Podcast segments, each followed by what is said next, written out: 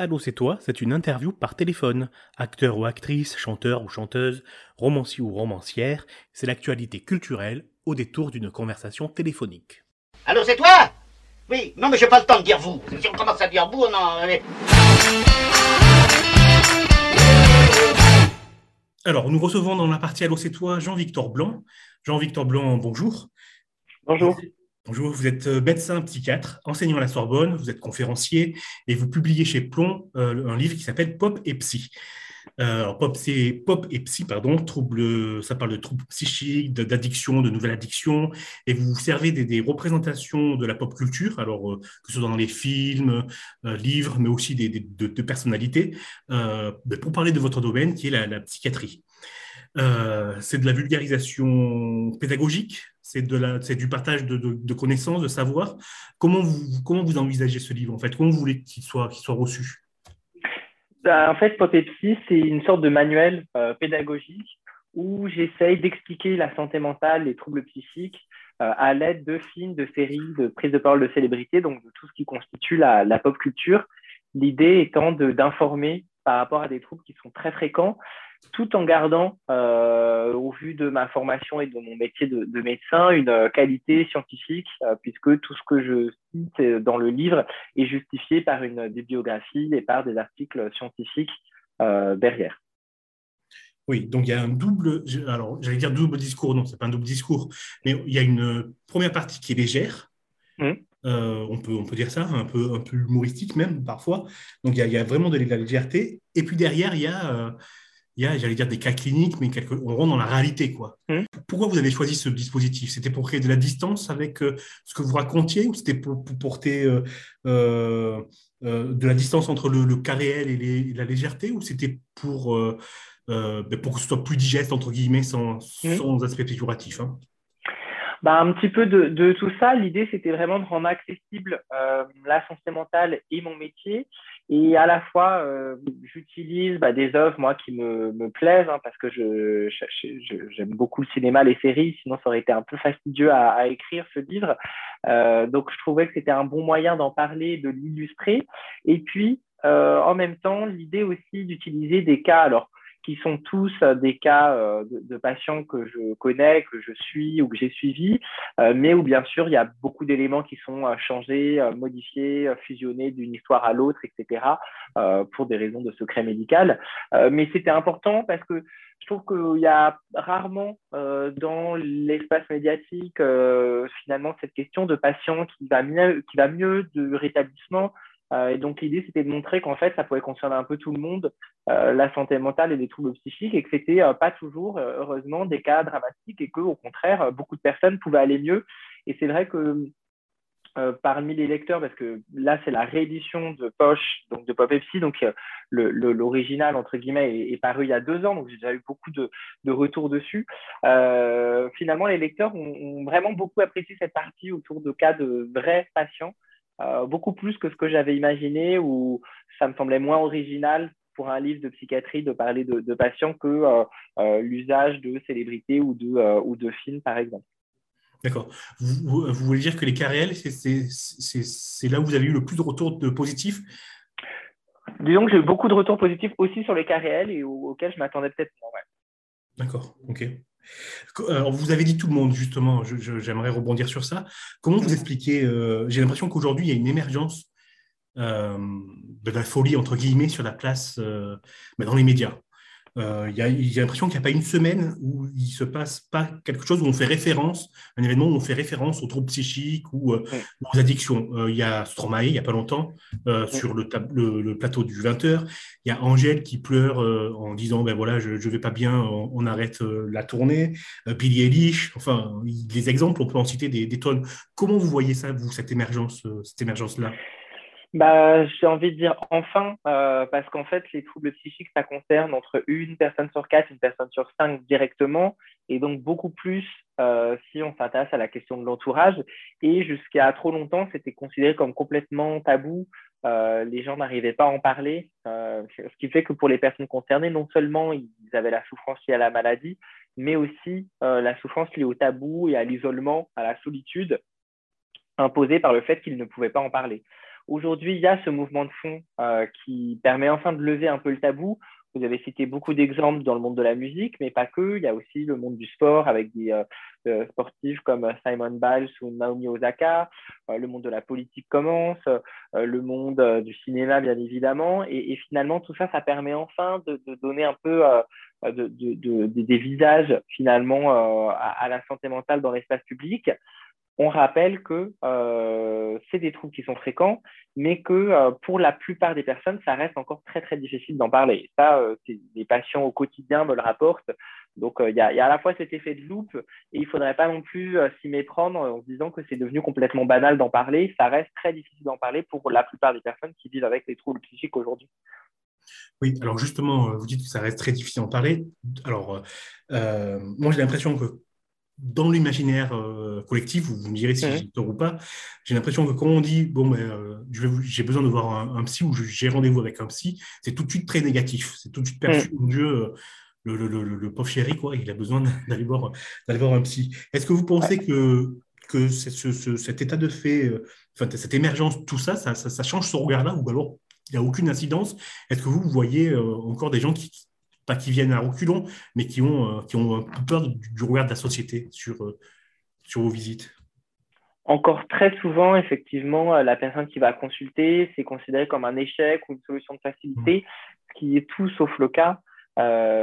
au contraire, prendre soin de soi, ça nécessite du courage, ça nécessite de l'énergie, ça nécessite l'acceptation qu'il y a un souci. Donc, si finalement, moi, j'ai beaucoup d'admiration et de respect et, c'est aussi ce que je voulais mettre dans, mes exemples de patients euh, que je trouve tous euh, euh, admirables à, beaucoup, sur beaucoup de points de vue.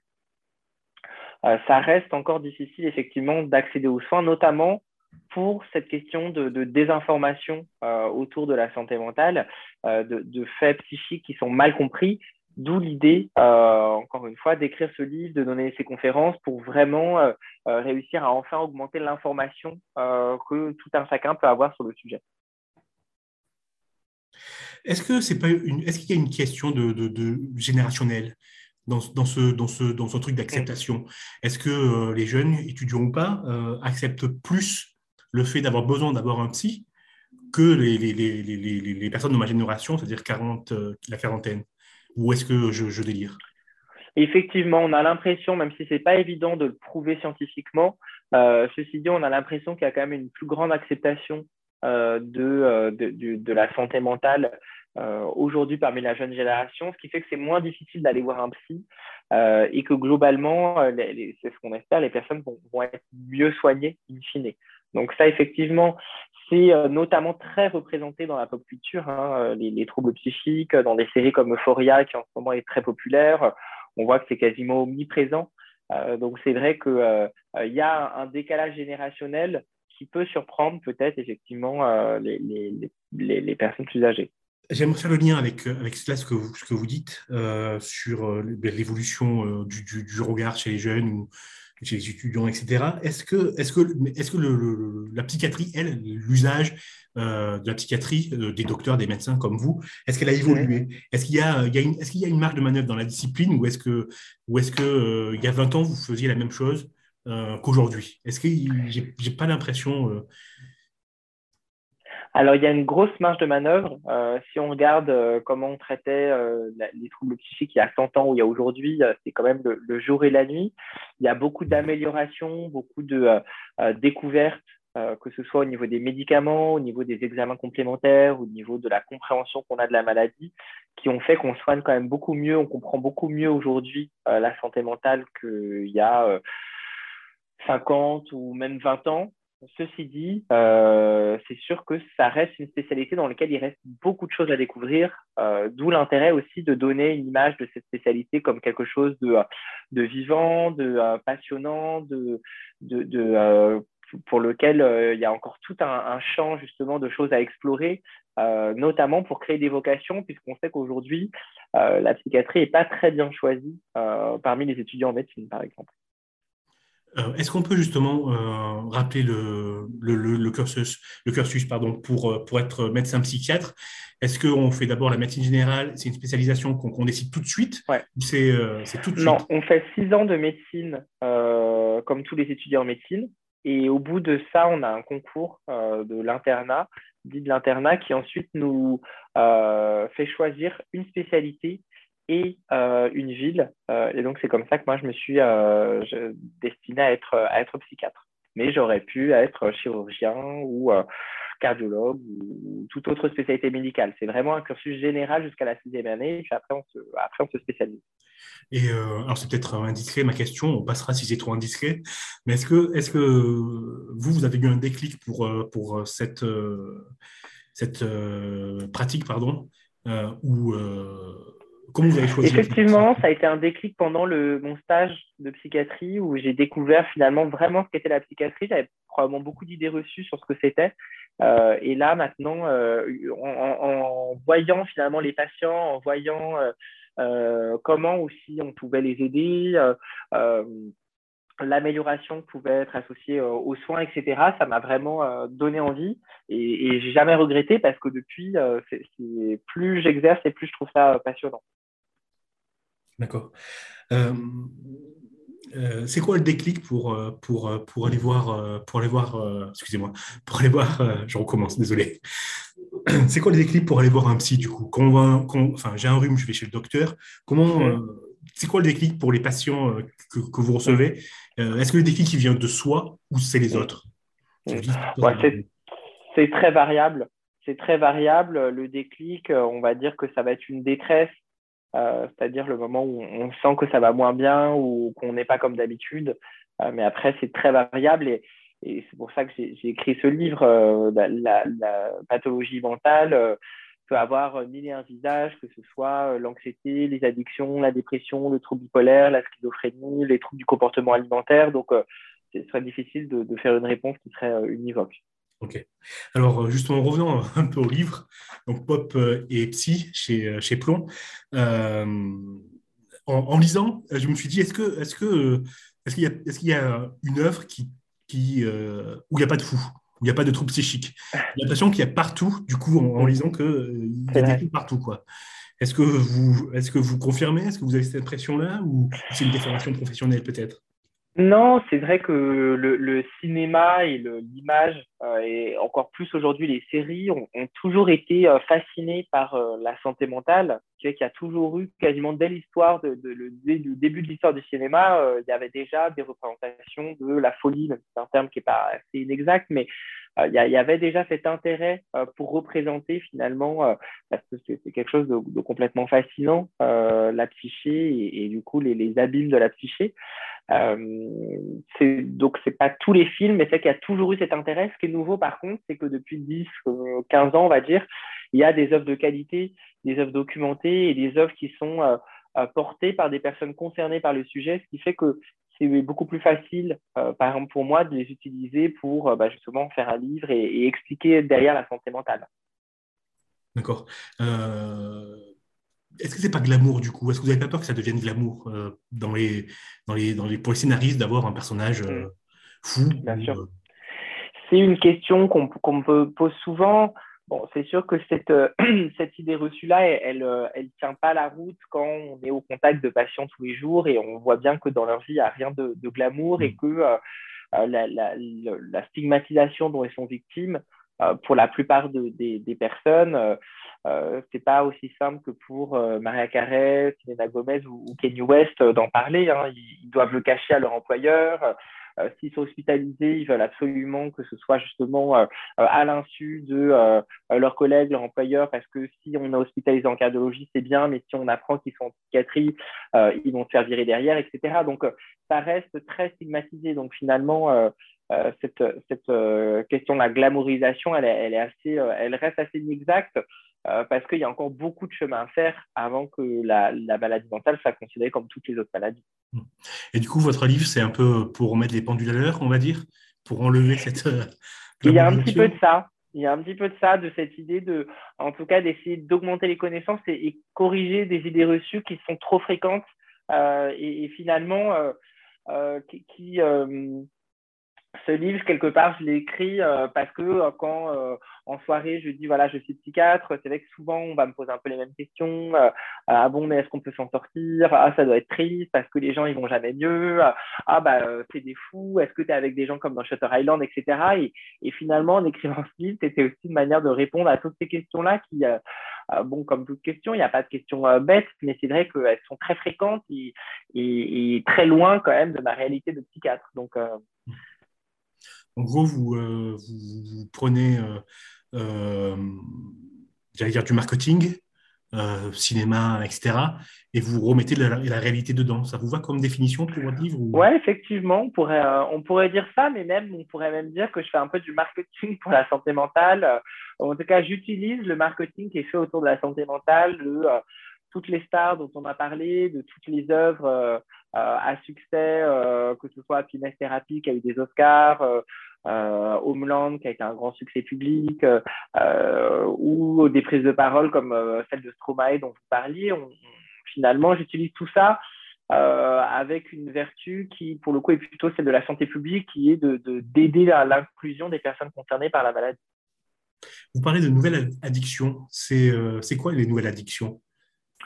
Alors ça, c'est mon deuxième livre, effectivement, qui s'appelle Addict, euh, qui est paru chez Arquet en novembre dernier, où, euh, alors, les nouvelles addictions, c'est pas forcément des nouveaux produits qui sont utilisés, mais c'est des nouveaux rapports. Euh, et dans Addict, je parle de des addictions, par exemple, aux écrans, mais aussi des nouvelles formes d'addiction aux jeux en ligne, euh, du rapport au corps, euh, notamment avec cette course à la, euh, aux muscles qu'on voit quand même de plus en plus arriver, et également de d'autres pratiques comme celle du chemsex, qui en fait est un usage de produits de, produits de synthèse à visée sexuelle. Donc c'est un peu tout ça la galaxie des, des nouvelles addictions et en fait, cette question-là, je me la suis posée dès que j'écrivais euh, Addict, où je parle un petit peu, euh, pardon, Pop et où je parle un peu d'addiction. Et, euh, et, en fait, le sujet est tellement vaste qu'il mérite un, livre à part entière. Et, c'est comme ça qu'Addict est, arrivé l'année dernière. justement, j'avais une question sur, sur, sur, sur Addict. Je, trouvais parfois que donc le sport, ça peut être une addiction. Euh, est-ce qu'il n'y a pas derrière une petite morale euh, dans, dans, dans, dans, ce, dans, ces, dans ces addictions? Trop de plaisir, c'est mauvais. Euh, et il y a une sorte de philosophie qui dit tu es là pour, dire, es là pour bosser dur et mm. basta. Et ne prends pas trop de plaisir. Est-ce qu'il y a de ça ou alors non? C'est, bah, disons que l'addiction, on va surtout la définir au moment où il y a une perte de contrôle vis-à-vis d'un comportement euh, qui, effectivement, initialement induisait un plaisir, ou alors qui était là pour soulager une souffrance. Et donc, on voit qu'en fait, euh, la notion de plaisir dans l'addiction, elle est très, euh, elle est très réduite, puisqu'en fait, la personne qui consomme lorsqu'elle est addicte, elle consomme juste pour se soulager, pour être à un état qu'elle considérait comme de base, mais finalement, euh, au bout d'un certain temps, ne ressent même plus de plaisir, euh, d'où le terme de dépendance d'addiction. C'est vraiment qu'il y a justement cette chose qui s'impose à la personne et qui n'a rien à voir, effectivement, quand on compare euh, la consommation d'un verre de vin à visée hédonique, on, bah, voilà, euh, on déguste un vin parce que c'est euh, certaines personnes trouvent ça bon et que ça sent bon et que, etc. Bon, ok, de la personne qui a une dépendance à l'alcool, qui elle n'est pas du tout, c'est pas du tout ça qui l'intéresse, c'est vraiment la substance alcool qu'il y a dans le vin qu'il a besoin d'ingérer pour se sentir à son état normal. Donc finalement le, le plaisir n'est plus très présent et ça il y a beaucoup d'études qui le montrent effectivement. Ok, l'addiction c'est la perte de contrôle. Ouais, exactement. D'accord, merci. Comme ça. Euh, est-ce que là, sans réfléchir, euh, vous avez euh, le nom d'une œuvre, ciné, série télé, livre, où il n'y a pas de, de, de, personnage avec un, problème psychique, mentaux, etc. ou pas? Oui, il n'y en a pas. si, si, quand même, je devrais pouvoir trouver ça, mais c'est vrai que euh, je dans les dernières, les dernières choses que j'ai vues. Mais c'est vrai qu'en ce moment, j'ai vu la série Addict, Euphoria par mal, alors que pour le coup, c'est vraiment en plein dedans. C'est difficile.